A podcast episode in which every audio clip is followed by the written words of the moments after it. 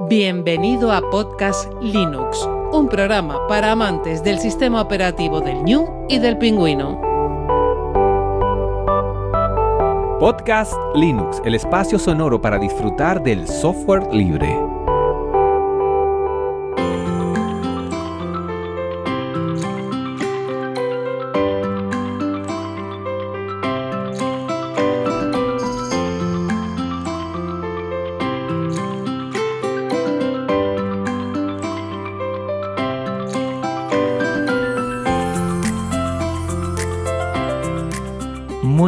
Amantes del software libre. Bienvenido a otra entrega de Podcast Linux, la número 136. Un saludo muy fuerte de quien te habla, Juan Feble.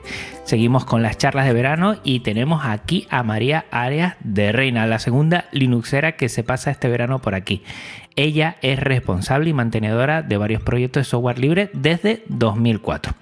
Actualmente trabaja en Red Hat, donde se centra en framework de integración y es mantenedora de Apache Camel y Syndesis. En 2019, María ganó las, eh, las, elecciones para presidenta de OGEO, la Fundación Geoespacial de Código Abierto. Hablaremos largo y tendido de esto. Muy buenas, María, ¿cómo te encuentras? Pues aquí pasando calor, ¿no? Como todo el mundo en verano, o al menos todo el mundo cerca nuestra. Sí, sí, hemos antes de darle a grabar y empezar ya hemos dicho, yo quejándome que estaba a 31 grados y María me, ha ganado por goleada con 40 grados en Sevilla, ¿no? La sartén de, este país, bueno, aunque creo que en algunos interiores por ahí de Andalucía también pega fuerte, ¿eh? Sí, yo, le, los pobrecitos que están en Córdoba... Eh no, no quiero ni, vamos, ni desearles nada porque los pobres ya están asfixiados de calor. En Córdoba, España, aquí están hechos de otra pasta porque esa gente cuando dice 40 y tal y después salen a pasear, yo digo, no se derriten, no pasa algo y aunque salgan a la fresca, que hablamos aquí ya cuando está atardeciendo, yo no sé cómo lo hacen, la verdad. Bueno, vamos a recordar a todos los oyentes que estamos en una sala Gypsy para esta charla, que es un servicio libre de videoconferencias y que este podcast se aloja su web en GitLab, un servicio libre también de repositorios El contenido, todos los OGG y MP3 están en archive.org, archive.org, la biblioteca digital libre con licencias Creative Commons. Y María, nos conocimos nosotros en el Flisol Tenerife, que como fue online, pudimos pescarte así para que nos hablaras un poquito, mm, bueno, de todo tu trabajo que tienes a la hora de, de lo que es Apache Camel. Eh, yo me quedé prendado porque la verdad es que diste un, una charla muy amena y ya te cogí aquí para que vinieras aquí a Podcast Linux. Y siempre toda la gente que se pasa por aquí, mi primera pregunta siempre es cómo conociste el software libre. ¿Cuándo cayó sobre ti esto del software libre y empezaste a entender, a comprender y a mimar esto de las libertades del software libre? Bueno, yo lo, el primer contacto que tuve con el software libre fue un, cuando yo todavía estaba en el instituto, mi hermana estaba ya en la, en la universidad, estaba ya estudiando teleco, y un día se trajo un CD de Red Hat, precisamente, y lo intentamos instalar en nuestro ordenador y bueno, eso era en los 90, que yo no iba ni para adelante ni para atrás, que si te faltan driver, que si no sé qué, bueno. Pero luego ya cuando entré en la universidad en ingeniería informática, ahí ya empecé a entrar en contacto con gente que era súper fan de Linux. Y ahí fue cuando también en la universidad es que uno tiene tiempo de estas cosas, ¿no? De me instalo una Debian, me instalo una Ubuntu, me instalo una Mandrake, no me acuerdo si empecé con una Mandrake incluso, aquello, no sé, no sé ni de dónde salía aquello. Y aprendes a que si cometes errores de, novata y tienes que reinstalar casi cada semana, luego ya es cada mes, luego ya es cada año, luego llega un momento y ya ni te acuerdas cuándo fue la última vez que instalaste Linux. Y, y sí, la verdad es que fue desde la universidad y primero era por la curiosidad de cacharrear con algo que tienes ahí más como a, bajo nivel, como que puedes tocar más, y luego ya te vas enterando de las libertades que trae detrás, el por qué eres capaz de cacharrear con estas cosas que no puedes cacharrear con otros sistemas operativos, otro software, y ya te vas enganchando, vas entrando en toda esta ola de quiero contribuir al bien común, quiero contribuir a algo que los demás puedan utilizar, quiero que todos vayamos empujando en la misma dirección y, bueno, me enamoré del software libre porque es que es lo que hay. Es que cuando empiezas a utilizarlo no, no tienes otra, no hay otra escapatoria. Siempre yo digo que hay dos platillos en el software libre. Está la, parte técnica que a todos nos asombra, ¿no? Cómo funciona máquinas eh, mucho mejor que con otros sistemas operativos. Y después de la técnica está la ética, el segundo platillo que creo que equilibra, ¿no? Tiene que ser un equilibrio entre los dos. Y, y a mí la ética siempre me, me ha sorprendido, ¿no? Como una cosa con, este tema del consumismo, con esta tal, viene el software libre a decirnos eh, que es libre, que lo puedes utilizar, que lo puedes compartir, que lo puedes mejorar tú mismo, no depender de otras. Y eh, a mí, por ejemplo, María me estalló la cabeza cuando lo comprendí. Porque siempre uno, bueno, empieza a utilizarlo, pero no se da cuenta hasta que llega un punto, por lo menos me pasó a mí, que comprendí el tema de las cuatro libertades y dije, wow, es que esto eh, le da un sentido aún mayor a la tecnología, de una tecnología eh, para todos y todas. Claro, y además yo soy de la generación que, vio Matrix en su día, que vio todas estas mm, películas o todo este no solo películas, también series de cómo los hackers van mejorando el mundo y van contribuyendo a que el mundo sea mejor y cómo vas a través de la tecnología consiguiendo que las vidas de todo el mundo vayan mejorando, que bueno, en la vida real al final nunca están así, pero la verdad es que con el software libre es lo más cercano que tenemos a hacer eso, a decir, estoy contribuyendo a algo que otra gente puede utilizar para mejorar su vida y bueno, ya cuando te metes en la parte de es que el software libre sirve para montar negocio y, comercializar, incluso dentro de este capitalismo en el que vivimos, que te puede gustar más o menos, pero es el que tenemos ahora mismo. Si utilizas software libre y contribuyes, al final estás recibiendo más de lo que tú estás contribuyendo. O sea, es todo.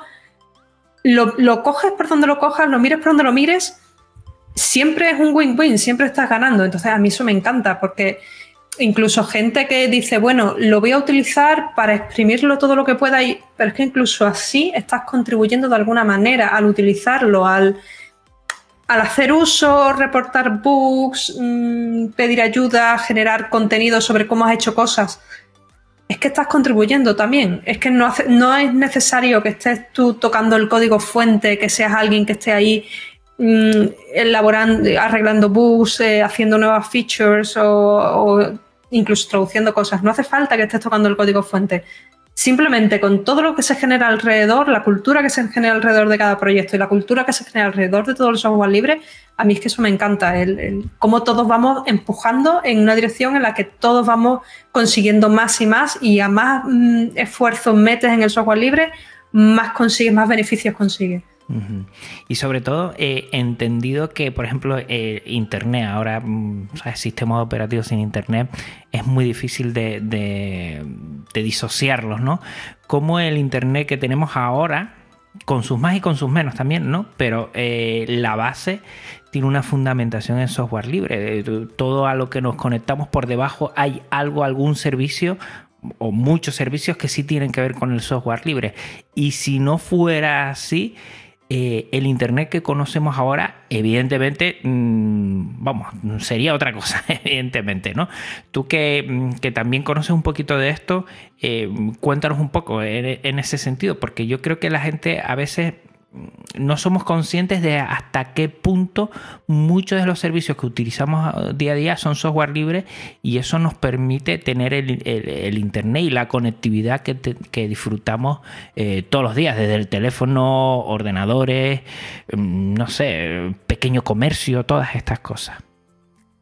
Sí, realmente estamos en un punto, yo creo que de inflexión desde hace ya un par de años y sobre todo en los próximos años, vamos a estar en un punto crítico en el que tenemos que tomar una decisión consciente de hay que seguir la senda del software libre porque todo lo que es la red global, Internet, se está empezando a cerrar y es un poco triste de alguna manera y no solo triste, sino el hace 10, 15 años Cualquiera montaba un blog, había las redes de blogs, tú saltabas de un blog a otro y era todo como muy, incluso hace más de 15 años, somos más viejos que eso. Pero todo era como muy, no sé, había un ecosistema muy rico y, cualquiera podía competir con cualquiera. Hombre, obviamente una empresa que le dedicara dinero y, anuncios en internet y todo eso, pues estaba por delante tuya, pero era todo como mucho más eh, nivelado. Ahora, hoy en día, si tú intentas generar contenido fuera de las grandes redes, fuera de Facebook, fuera de Twitter, fuera de... Está todo muy enjaulado, es muy difícil salir de ahí. Y eso lo que está haciendo es que se cierre mucho Internet. Entonces, entre eso, el... Sí, ahora mismo casi todo lo que utilizamos es software libre y, por ejemplo, OpenSSL, todo el, casi todo el sistema de, de cifrado va sobre software libre, que eso es básico y fundamental. Hay muchas partes que están, eh, incluso los navegadores, eh, Microsoft Explorer que se convirtió en Edge, que ahora está utilizando Chromium por debajo. Sí, Chromium será más o menos libre, pero bueno, todavía se puede considerar libre. Firefox, es muy difícil que tú estés accediendo a Internet y no estés utilizando software libre, por no decir imposible. Es muy difícil montar todo lo que es el stack de un servicio web o una página web y no estar utilizando software libre. Pero aún así estamos cerrándolo por otros sitios, que, es muy triste, y estamos migrando también a nubes, que hay que tener cuidado con qué tipo de nubes utilizamos, porque por ejemplo mucha gente que está migrando a Amazon, a AWS, está utilizando sus servicios, o qué bien, qué bonito todo. Sí, pero el día de mañana te sube los precios al doble y tú no tienes alternativa, tienes que reescribir tu código porque lo has hecho específico para este proveedor. Y eso hay que tener muchísimo cuidado. Es igual que pasó con, yo que vengo del área de, los mapas, eh, con Google Maps pasó esto. Cuando Google Maps salió, ¡ay, qué bonito, qué, qué, bien! Voy a poner un mapa en mi página web, si esto es gratis, no sé qué. Y de pronto, de un día para otro, Google sacó la chequera y dijo, bueno, a partir de ahora me pagáis. Hmm. Y claro, hubo un montón de gente que su, todo su negocio, todo lo que habían montado, toda su página web, que a lo mejor no era simplemente un mapita sencillo, sino que eran cosas más complejas, de pronto eran inviables y no, no tenían, había alternativas, siempre ha habido alternativas a Google Maps, pero tenían a lo mejor que reescribir entero todo el software que tenían montado, todo el...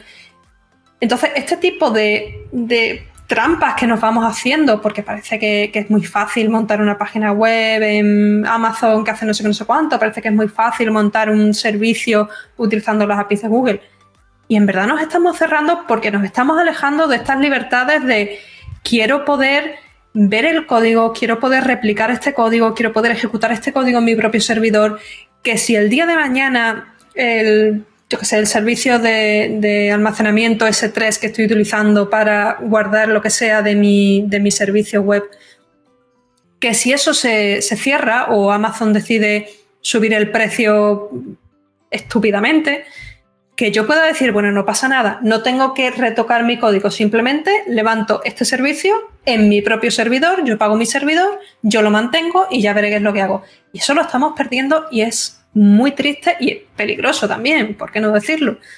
Al final estamos consiguiendo que Internet esté en manos de unas pocas manos, unas pocas personas que tienen todo mm. el poder dentro de, de Internet y que va a llegar un momento que sean ellos los que decidan todo, los que decidan cosas tan tontas como si sigues utilizando el buscador de Google en vez de irte a una alternativa como puede ser DuckDuckGo, hmm. que hay gente que dice, ay, pero es que Google me saca resultados más exactos. Ah, claro, ¿por qué? Porque Google te tiene totalmente perfilado, totalmente vigilado, totalmente identificado, entonces sabe perfectamente qué es lo que tú estás buscando aunque tú escribas una tontería en el, en el cuadro de búsqueda.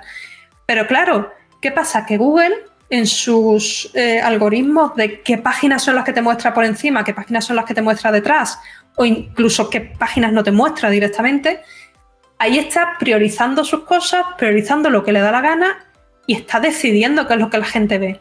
Cuando tú buscas un, algo en su buscador, Google está decidiendo cuáles son los 5 o 10 primeros resultados y casi nadie sale de los 5 o 10 primeros resultados. Y todo esto al final no es más que estamos perdiendo todas estas libertades que había al principio. Incluso Tim Berners-Lee en algún momento, él cuando creó Internet tenía una idea muy diferente de, lo que tenemos de Internet ahora. Incluso él mismo ha repudiado en cierto modo lo que tenemos ahora mismo como, como Internet porque es que no... El capitalismo se lo está comiendo. No sé si es el capitalismo o los monopolios llámalo como quieras, conspiración, pero se lo están comiendo totalmente. Y a mí eso la verdad me preocupa y, creo que deberíamos impulsar más el software libre, incluso licencias como la AGPL, o licencias parecidas que te fuercen a que si tú estás ofreciendo un servicio, de alguna manera la gente pueda replicar ese servicio en otra parte. Yo creo que, por ejemplo, eso con el tema de eh, la Comunidad Económica Europea, yo siempre valoro, algunos dicen que demasiado, a la Comunidad Económica Europea porque creo que, con el tiempo va a, dar pasos hacia adelante en ese sentido que dices tú. Oye, eh, al igual que aquí las operadoras en España para darte de alto o de baja, al final se ha dicho, señores, hay que hacer una forma fácil y es obligatorio. Y ya no es lo mismo que hace muchos años, que era una locura. En ese sentido de la digitalización, de poder migrar de un servicio a otro con transparencia y todo eso, no sé si yo espero mucho, pero creo que, con el tiempo podríamos conseguirlo por ahí. De, nuestro Estado español no, no creo tanto, ¿eh? Pero bueno, eh, en este sentido, por ejemplo, con los servicios que dijiste, me acabo de acordar que a Yoyo, a Yoyo Fernández, no sé si lo conoces, eh, a él le cerraron YouTube porque estuvo hablando de, de un programa de YouTube de él de hace muchos años y está en contra de las normas de, YouTube y le han estado, estuvo una semana sin, sin poder eh, postear nada ahí.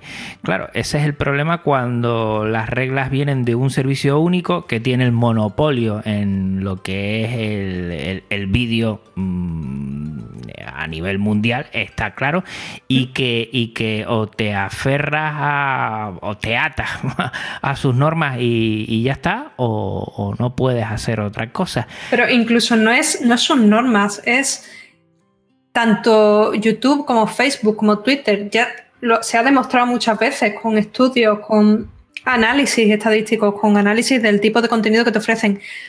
A ellos les viene bien, por ejemplo, eh, fomentar que la ultraderecha, que a ti te salgan contenidos de ultraderecha y tú cliques ahí, ya sea porque te enfadas y comentas y, le generas contenido, o bien sea porque al final te acabas enganchando y te acaban convenciendo y acabas generando más contenido.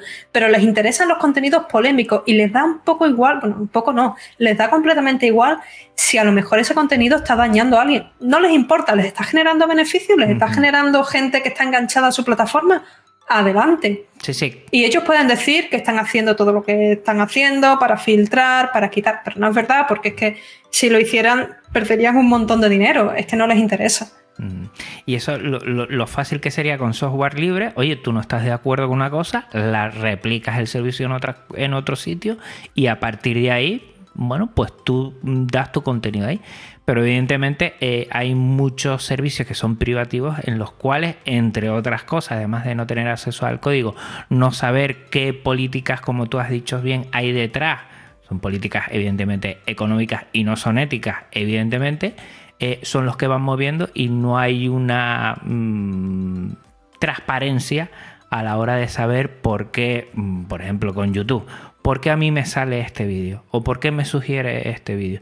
Y no digamos ya si entramos en el debate ético de, lo que les interesan a muchos servicios, es que sigas en el servicio a toda costa. Y si te pasas cuatro horas, pues es tu problema, no es el mío. Hay, hay mucho debate ético dentro de lo que es el software eh, privativo porque ahí hay muchas cosas que en las que podríamos hablar eh, largo y tendido de, la moralidad también de, esos servicios. Mm. Claro, pero es lo que tú dices, si utilizáramos más software libre, o no tanto software libre, porque llega un momento en que ni siquiera es el software, es el, utilizar estas libertades, este intentar que todo, no sé, em, level de field, que esté todo mucho más equitativo, que esté todo mucho más fácil y accesible. Por eso a mí me gustaba mucho la blogosfera, el, hizo que yo no llegué a participar, porque yo fui muy joven cuando la blogosfera pegó el, el estallido gordo, pero el que cualquiera podía crear un blog en cualquier sitio y te enlazaban de unos a otros y tú ibas saltando.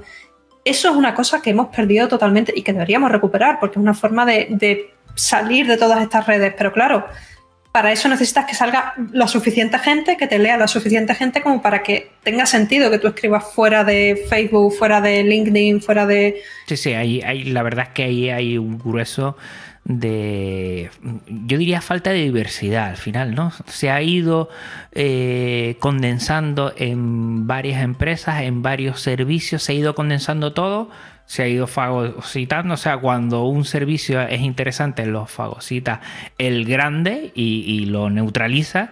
Y a partir de ahí tenemos este Internet muy raro que parece que a veces eh, los gobiernos intentan, bueno, intentar eh, darle no tanta importancia que están o, tanto tanta fuerza que tienen estos servicios a favor más del usuario y la usuaria pero sí que tenemos un Internet que está peleándose en definirse qué va a ser, ¿no? Sabemos que antes era muy diverso, sabemos que cada vez ha ido a menos y que ahora estamos en un momento, mm, yo creo que de, pelea, de guerra, de a ver qué se va a conseguir. Y que ahí tenemos mucho que hablar, porque como usuarios tenemos también voz, igual voto no, pero sí, sí voz a la hora de decir, oye, pues esto no me interesa, pues, pues yo creo que esto no es ético o esto eh, hay varias de mis libertades que la estás coartando.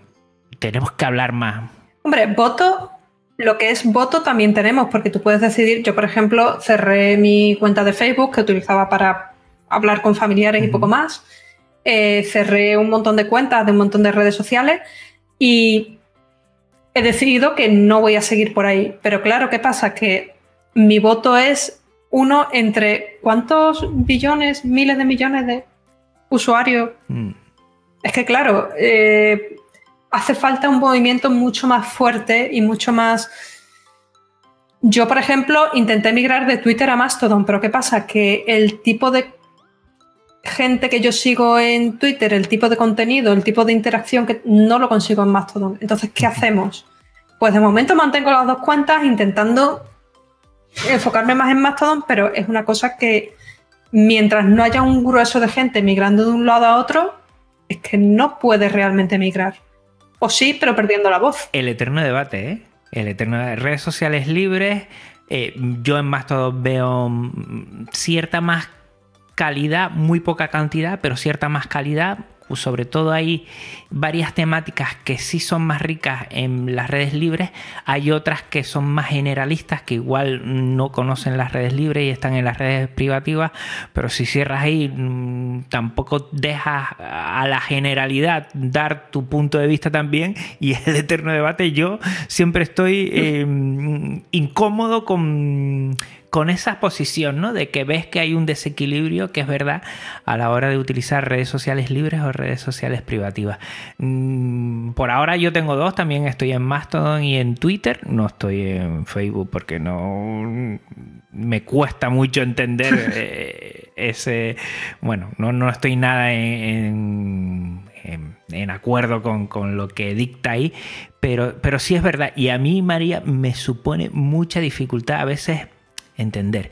Y mira que he tenido eh, en Mastodon, por ejemplo, eh, a veces menos repercusión, pero mucha de más calidad. Pero para aspectos muy, muy eh, tecnológicos, muy de software libre, igual.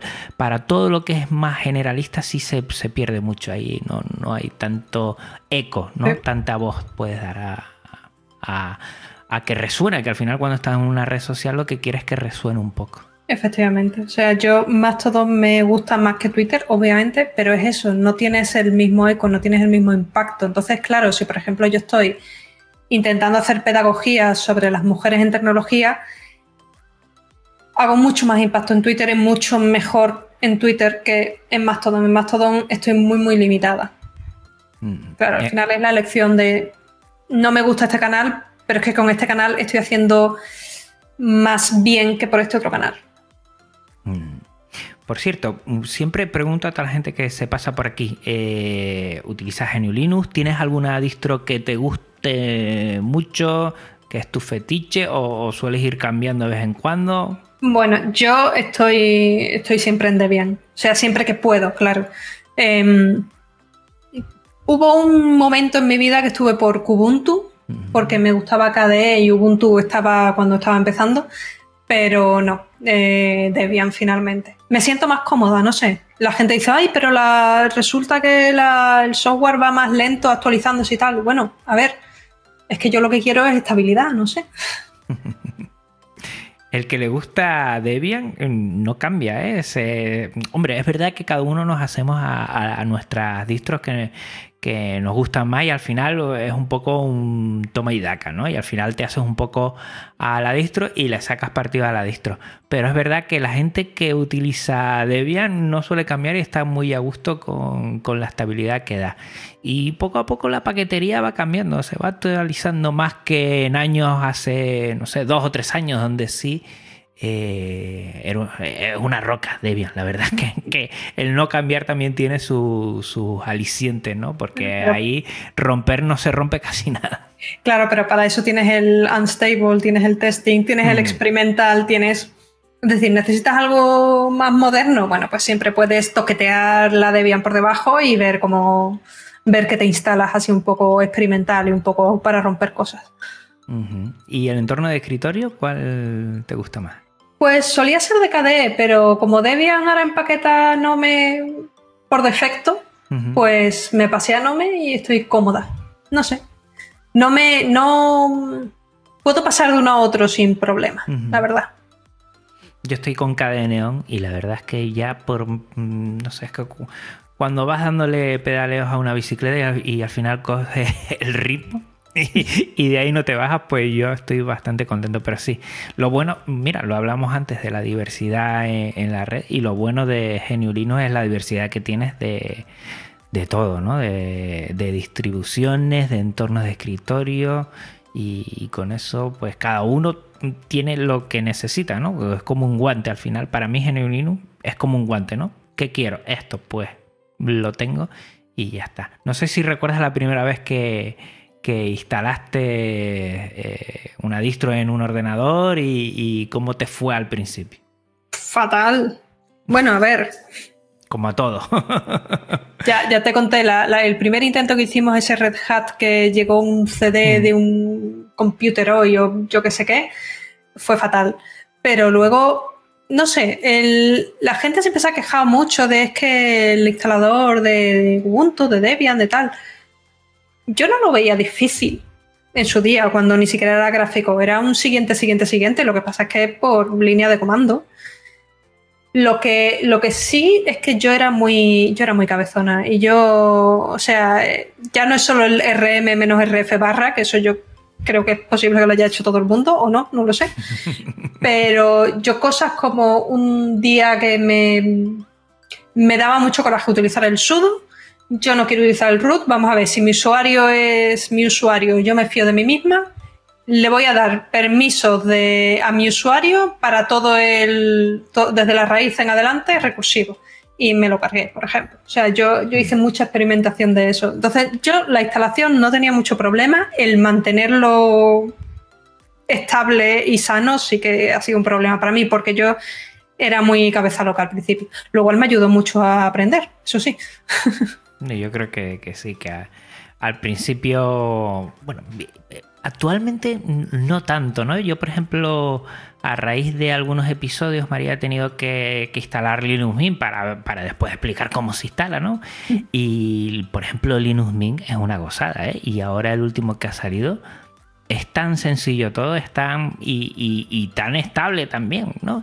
Y tiene en el repositorio instalado eh, mucho software y además te instala eh, lo básico, ¿no? Yo creo que una persona con ganas, eso sí que tienes razón, con un poquito de ganas, que quiera, que quiera aprender, eh, Genio Linux mm, es, sencillo, es aceptable poder instalarlo. Con un poquito de ganas, paciencia y tiempo, yo creo que cualquiera podría instalar Genio Linux.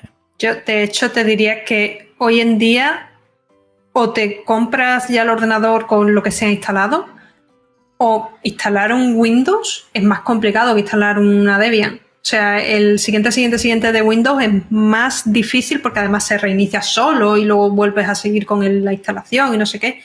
Y es mucho más complejo, al menos para mí, que la Debian, que es, sí, ¿cuál es mi nombre de usuario? Sí, sigue para adelante, sigue para adelante. Ya está, ya terminado.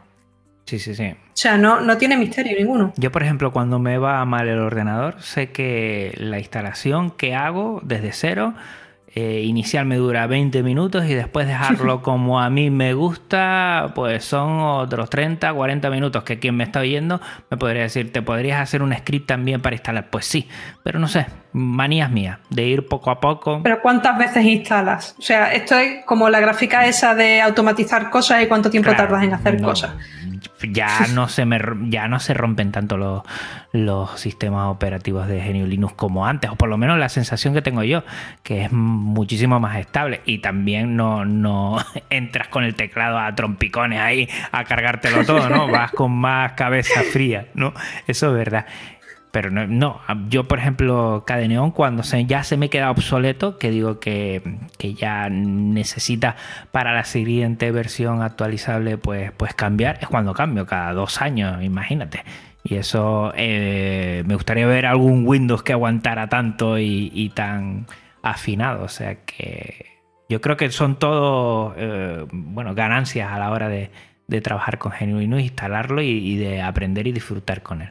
Es una sensación. Sí, una vez, una vez que aprendes a. No es solo que aprendes, una vez que sabes dónde no tocar, ya está. O sea, te dura lo que te dura el hardware. Exacto. Mira, otra de las cosas que me ha llamado mucho la atención es que trabajas en Red Hat. Coméntanos un poco esto de qué es trabajar en Red Hat. Porque, bueno, a mí la verdad es que una de las empresas más emblemáticas que tenga que ver con, con el software libre es Red Hat. Pues sí, la verdad es que mm, llevo ya dos años y, todavía me cuesta trabajo creérmelo. O sea, si, si tú a la María de hace dos años y medio le dices, vas a trabajar en Red Hat, me hubieras reído en toda tu cara. O sea, eso no, puede ser. Pero mira, aquí estoy. Eh, no sé, yo estoy en la parte de eso, integraciones, Java, Apache Camel, sobre todo. y, y la idea es, pues, no estoy trabajando, bueno, de hecho en mi ordenador del trabajo tengo instalado una Debian. Mm, es verdad que trabajo en OpenShift, pero yo no trabajo en el sistema operativo Red Hat. O sea, Red Hat es una empresa que compró JBoss, compró, ha comprado un montón de mini empresas, ha ido desarrollando sus propios productos y, y no es lo que mucha gente piensa que se centra solamente en hacer el sistema operativo, no. O sea, tenemos todo un ecosistema montado, hay, hay aplicaciones de todo, hay servicios de todo. Ahora estamos intentando centrarnos en, cloud y en ofrecer servicios más que en ofrecer paquetes para instalar, porque, bueno, ¿quién instala hoy en día las cosas? Tú lo que haces, lo que estábamos hablando antes, tú tienes la nube, tienes Amazon, tienes Google y les compras servicios. Bueno, pues estamos intentando hacer eso mismo, pero utilizando software libre. De forma que si quieres, tú puedes replicar exactamente lo mismo en tu casa, lo cual es totalmente distinto. Y bueno, la verdad es que el, cambio ha sido bastante grande. Yo he trabajado en una empresa mediana, en una empresa pequeña y ahora estoy trabajando en una empresa enorme.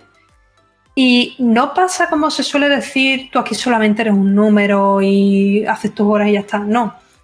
La diferencia no es esa. La diferencia es que tú tienes margen para experimentar y para cometer errores. Si tú estás en una empresa pequeña y tú metes la pata y tiras dos meses de trabajo, eso es una roncha gorda que le estás dejando a la empresa de dinero perdido.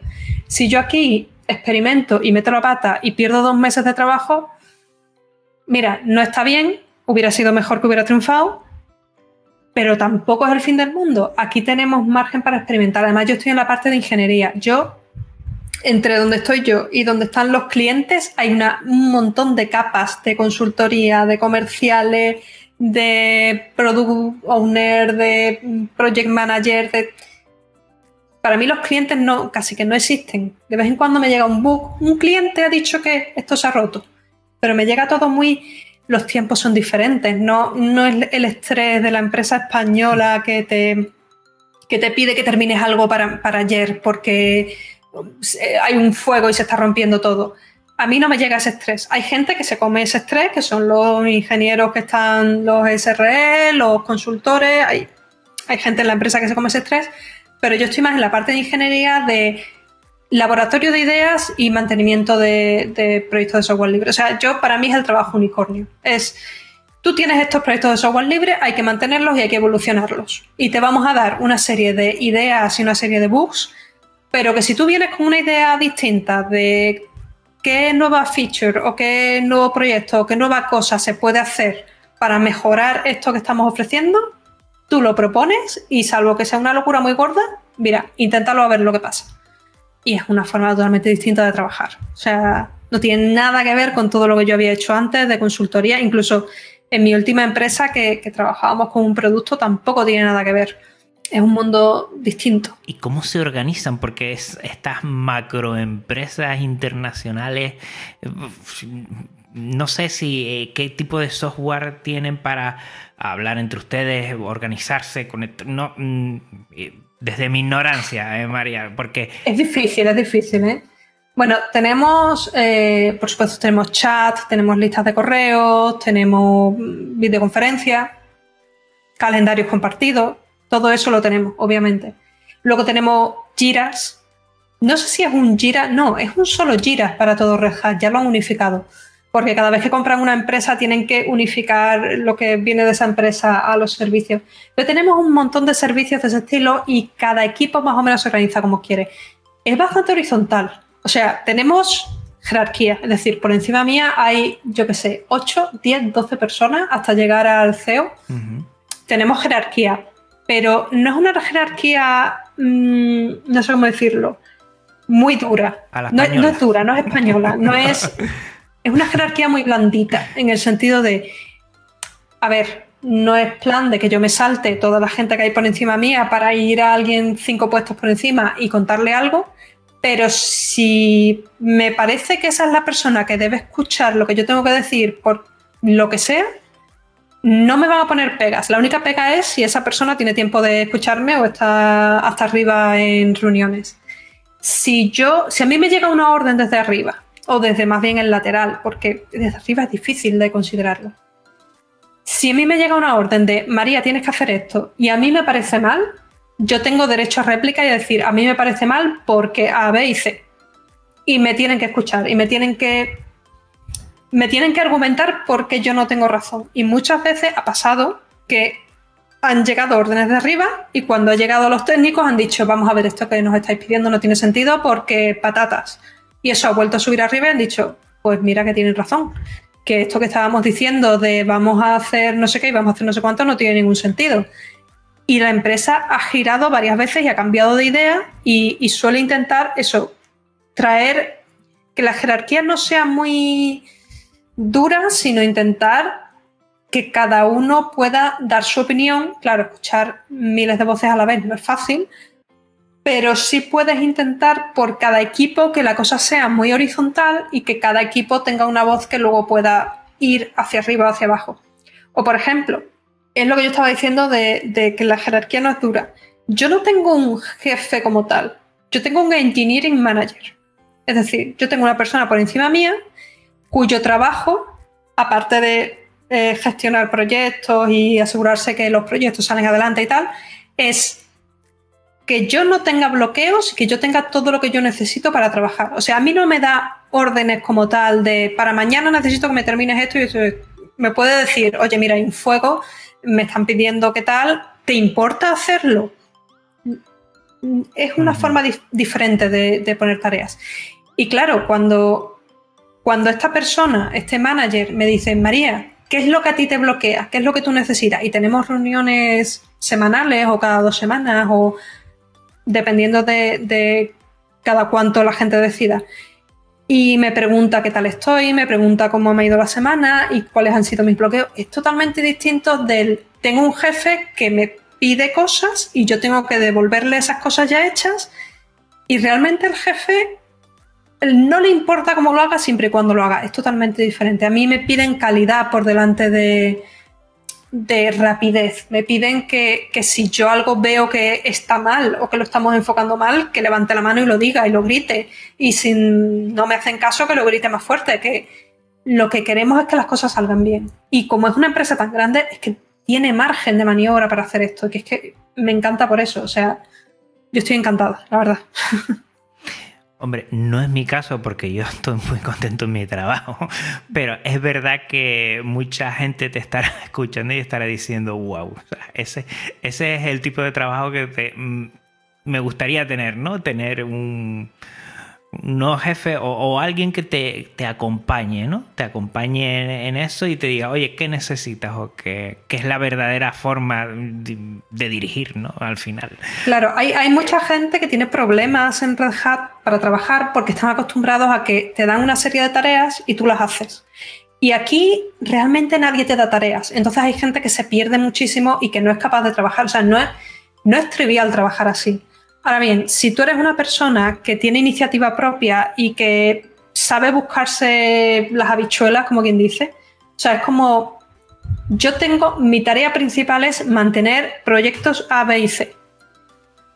Mantener un proyecto de software libre tiene muchísimas vertientes, desde responder a gente que escribe por la lista de correo, resolver bugs, añadir cosas nuevas y tal. Pero si tú necesitas que te señalen con el dedo exactamente qué es lo que tienes que hacer, entonces este trabajo no es para ti, cuidado.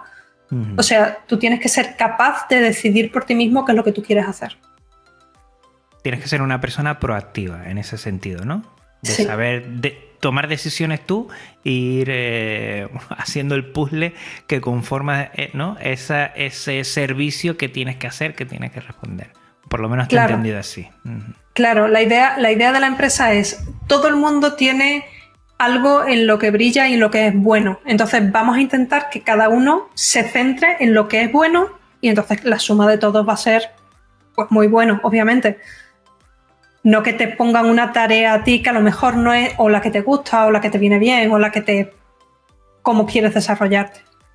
Y en tu día a día, en tu desempeño, ¿qué sueles utilizar como software? ¿Qué, aplicaciones, qué servicios sueles utilizar tú normalmente? Bueno, Firefox, obviamente, Debian, eh, con mi Yakuake para la, consola. Es verdad que para. Mm, tengo, claro, la Riot también, Element, para chat. Y es verdad que Mm, dejé de utilizar Eclipse y empecé a utilizar IntelliJ IDEA, que no es 100% software libre, pero funciona mejor.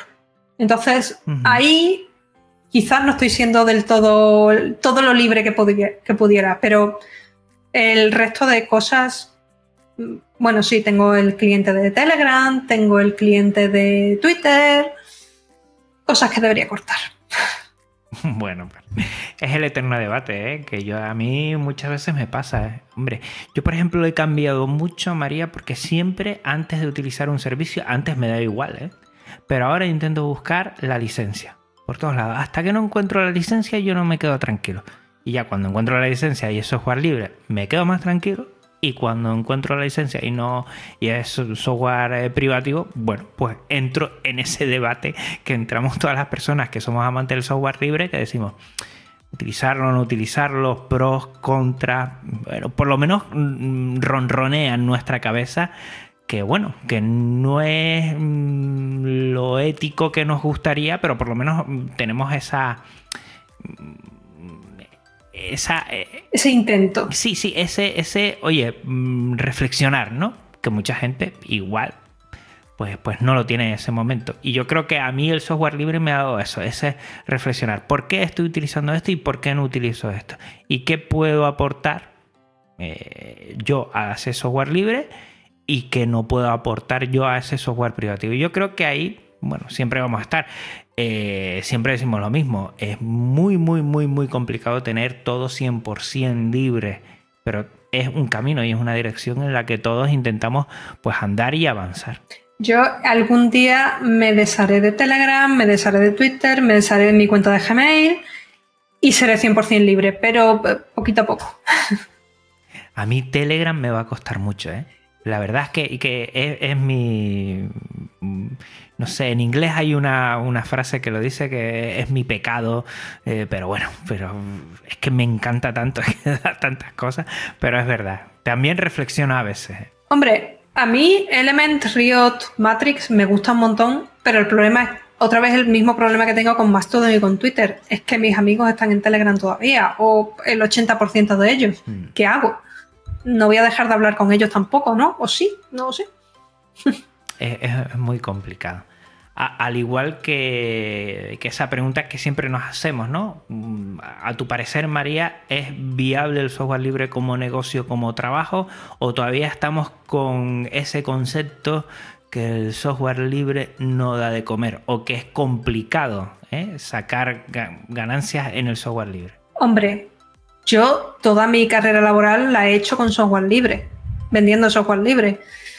O sea, que dar de comer da de comer y es viable como negocio. Otra cosa es que haya gente que no sepa aprovecharlo. O sea, yo he visto gente que dice, ah, que este producto, este proyecto de software libre, lo puedo yo revender y ofrecer soporte. Estupendo. Y lo primero que hacen es un fork y empiezan a modificar ese fork y no dan nada de vuelta al original y dos años después están tan son tan diferentes del original que han perdido toda la ventaja de que fuera software libre originalmente.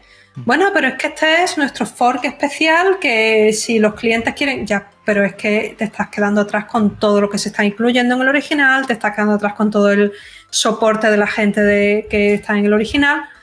Entonces, si no sabes mm, montar tu negocio alrededor del software libre, obviamente vas a fracasar y estrepitosamente además. Pero si entiendes cómo funciona el software libre y estudias un poquito, un poquito cómo funcionan las empresas alrededor del software libre, o sea, yo por ejemplo, lo que hace Red Hat, hay gente que acusa a Red Hat de que a veces invierte demasiado en la parte de software libre y hay demasiados desarrolladores en un proyecto, entonces se convierten en mayoría y es como están monopolizando este proyecto. Dice, sí, pero están contribuyendo al software libre y están echando todas esas horas y todo ese esfuerzo porque es lo que necesita la empresa para que esto sea un producto que ellos puedan vender. Pero luego la mayoría, el 90% de lo que vende Red Hat está disponible en los repositorios de código fuente, lo que a lo mejor hay una pequeña parte de configuración, una pequeña parte de hemos añadido esta cerecita encima del... Pero realmente tú, todo lo que ofrece Red Hat lo puedes encontrar en las comunidades de software libre. Y eso es una cosa que a la gente le explota la cabeza, a la gente que no es, no es, no está acostumbrada, le explota la cabeza el decir, ¿cómo puede ser que yo pueda sacar negocio de algo que, te ofrecen gratuito? Bueno, porque el negocio no es el software en sí mismo, el negocio es todo lo que tú le das alrededor, todo el soporte técnico, toda la configuración, todo el te lo monto yo y te lo despliego yo y tú no te tienes que preocupar nada más que de usarlo. Y eso es algo que, da dinero, da muchísimo dinero. Hombre, claro que da dinero. Lo que pasa es que si tú no sabes hacerlo bien y haces, por ejemplo, el caso de esta empresa que yo contaba, que hizo un fork y se alejó totalmente del producto original, pues claro, estás ahí condenado al fracaso porque no lo estás haciendo bien, no estás jugando con las reglas del software libre. La regla del software libre te dice que sí, tú tienes que, o sea, tú puedes extraer valor y utilizarlo, pero tienes que dar de vuelta. Si no das de vuelta y te desvías y te quedas con esa versión antigua, pues ahí te has perdido totalmente. Y mira que hay gente que sigue pensando que software libre y empresa, yo estoy totalmente en desacuerdo. Por supuesto. Software libre y empresa como que no casan, ¿no? Y por eso, eh, bueno, hay gente que prefiere hablar de código abierto, pero no hablar de las libertades del usuario, porque entonces pueden eh, chocar de frente con el modelo de empresa que queremos. También eh, eso es un, problema de concepto que tenemos muchos y muchas en ese sentido, ¿no? Claro, pero yo lo del código abierto es que me, bueno. No, no, comenta, comenta, ¿eh? Me hace un poco de. Sí, me hace un poco de, de roncha eso, porque cuando tú simplemente abres el código pero no dejas que lo usen los demás, es que otra vez no estás jugando con las reglas del software libre, incluso si lo estás haciendo de buena fe, y al final te acaba pasando como el fork este que yo decía de la empresa que hizo un fork y que solo lo mantenían ellos ese fork, y que de hecho me, me preguntaron a mí como experta en software libre, ¿por qué no tenemos comunidad que nos esté arreglando los bugs? Pero bueno, ¿qué comunidad va a haber ahí? La comunidad está en el, en el proyecto original. Y en el proyecto original todos esos bugs están solucionados.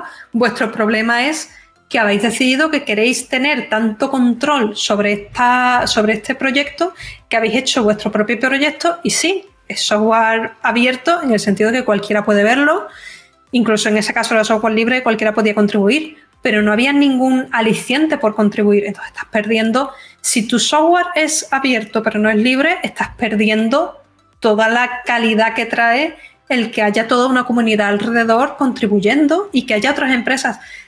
Que haya otra empresa utilizando tu código y revendiéndolo, lo único que dice es que ese código tuyo es bueno y al final, tarde o temprano, o bien esa empresa va a acabar contribuyendo de vuelta, o bien los clientes de esa empresa puede que acaben buscándote a ti porque tú eres la persona que sabe personalizar ese proyecto y que sabe cómo añadir las cosas que necesitan.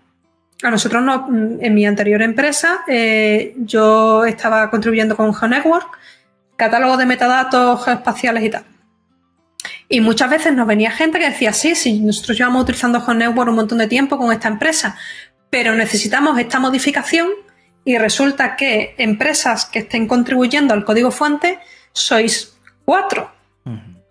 Pues tiene que ser una de estas cuatro las que me haga esta modificación, porque yo quiero que esta modificación esté en el proyecto original para que no se pierda y sea compatible con las siguientes versiones. Entonces, el jugar con las reglas del software libre te hace que tú estés por delante de toda esta gente. Si tu código es solamente abierto y no es libre, pierdes todo eso, pierdes gran parte de, de la gracia de tener el software libre.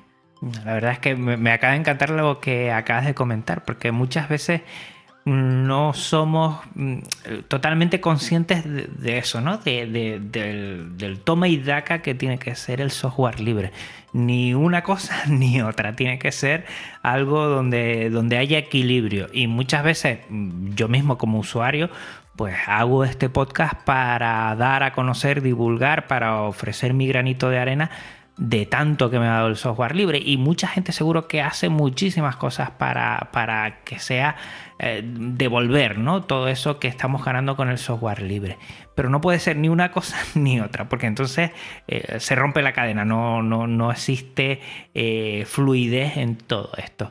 Y, hay gente que le cuesta mucho, ¿no? Yo que vengo, por ejemplo, de, del sector de educación, mucha gente ve que el software libre eh, lo típico, ¿no? Es gratuito y no va a costar licencias y por lo tanto lo pongo en todos los ordenadores y si hago un cambio pues me lo quedo para mí, pero es al final lo que dices tú, al final si no hay por otro lado, pues entonces no te das a conocer, no das a conocer el proyecto, no mejoras otros proyectos y ven la valía que tiene ¿eh? Eh, tu empresa o tu, tu proyecto y entonces ese equilibrio que tiene que haber siempre pues se pierde y ahí es donde mm, después decimos que, no funciona el software libre. ¿no? Después cuando nos echamos la mano a la cabeza, no, es que no funciona.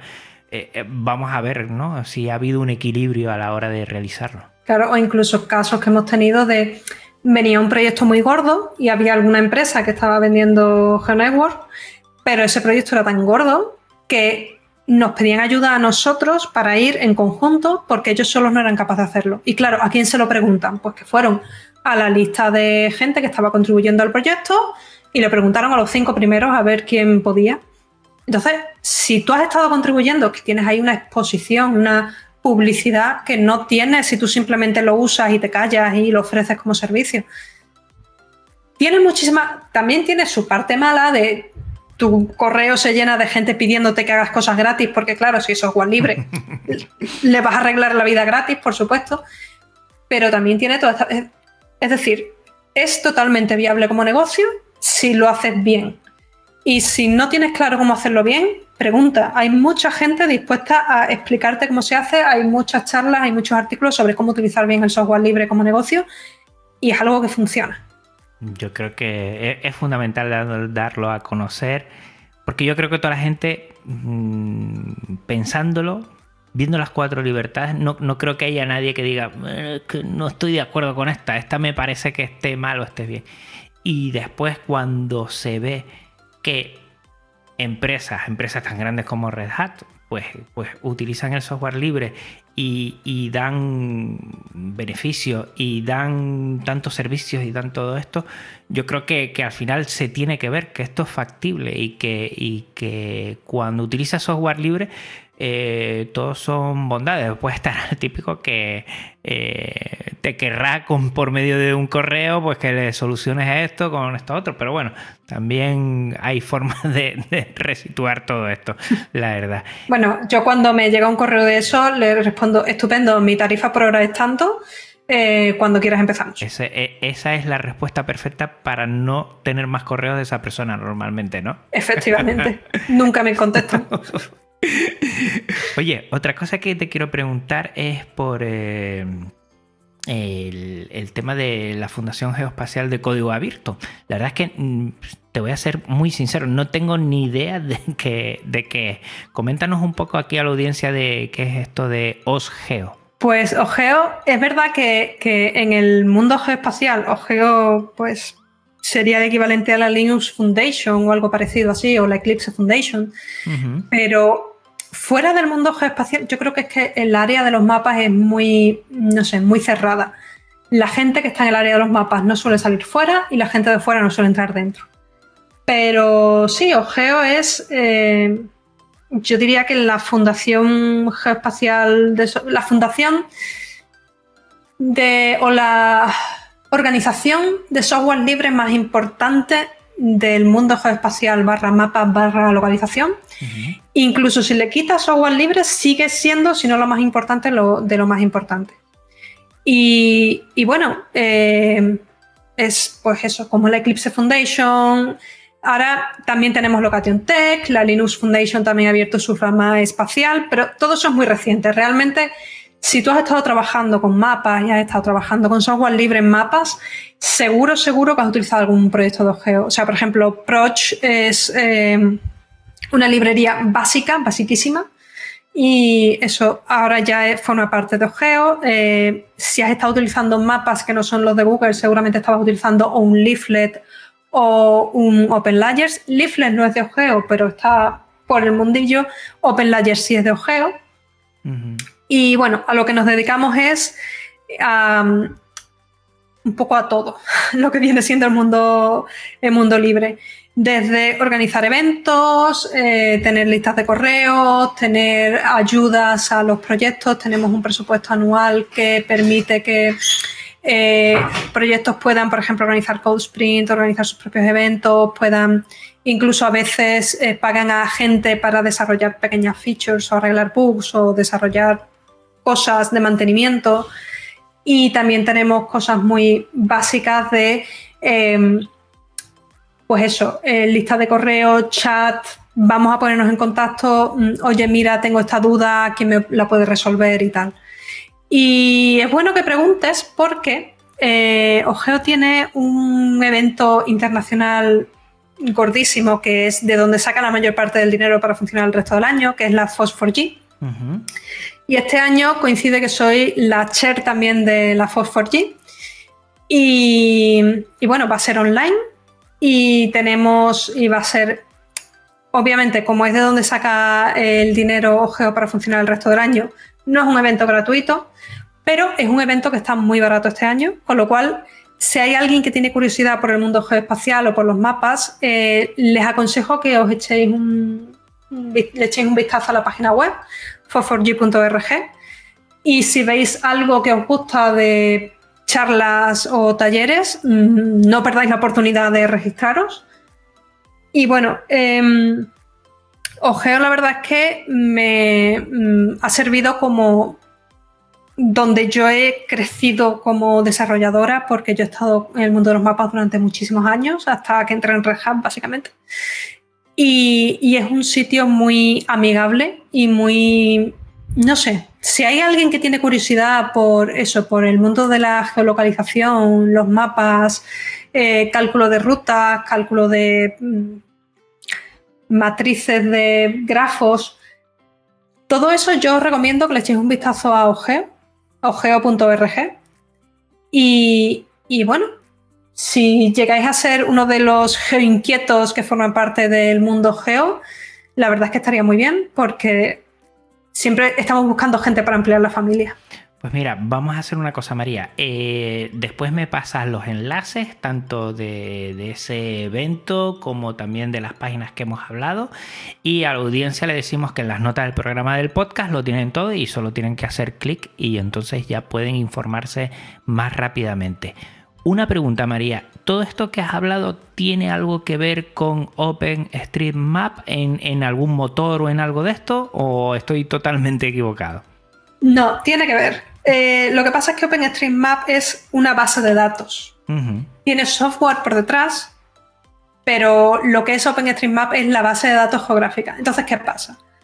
Normalmente tú un software sin datos tiene poco sentido y unos datos, si no los puedes pasar a través de un software, también tiene poco sentido. Entonces, aunque son cosas todas, son fundaciones diferentes, son mundos diferentes, al final estamos todos entrelazados. Eh, Ogeo hace mucho uso de OpenStreetMap y OpenStreetMap sin software de Ogeo no tendría mucho sentido porque no tendría sobre qué funcionar. OpenStreetMap, para los que no lo sepan, es, mal dicho, es la Wikipedia de los datos, de los mapas. Em, ¿Y por qué digo que está mal dicho? Porque no es realmente como una Wikipedia. No está en la página web de OpenStreetMap, aunque tú puedas visualizar los datos, la idea original no es esa. La idea es que tú conozcas que eso existe. Lo que es una base de datos que tú te puedes descargar. Y es una base de datos que tú puedes eh, convertir a una base de datos Postgres, por ejemplo, y a partir de ahí extraer los datos y tú puedes utilizarla para generar tus propios mapas, puedes utilizarla para sustituir muchos de los servicios de Google Maps, por ejemplo, o para sustituir muchos de los servicios de Bing, porque te es colaborativo, cualquiera puede meter datos. Durante muchos años nos estuvimos centrando en meter calles, nombres de calles, carreteras y, fronteras y cosas básicas, ríos, mares. Ahora ya estamos más en meter lo que son tiendas, eh, cosas a pie de calle. En algunos países ya eso también está muy completo y ya están eh, a nivel, estoy poniendo dónde están las papeleras, dónde están las alcantarillas, dónde están los cables de la luz.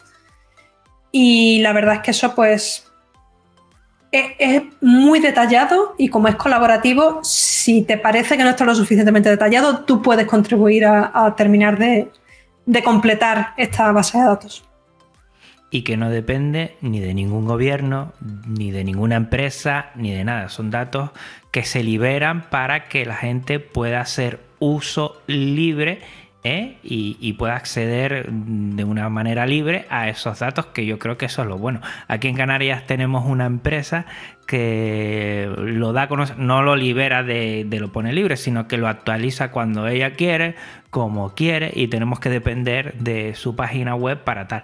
Mientras que en OpenStreetMap, por ejemplo, la calle que yo tengo encima de donde resido, pues estaba mal puesta la dirección, cambió hace años de, ir, de girar a la derecha, de girar a la izquierda, y entonces yo hice esa, eh, esa propuesta de cambio y al final me la, me la aceptaron y ya está. Que yo creo que es una forma, además, preciosa de poder eh, contribuir con algo que además mm, es de todos, ¿no? Un mapa para saber eh, cómo dirigirte, ¿no? Cómo orientarte debería ser también de todos y de todas.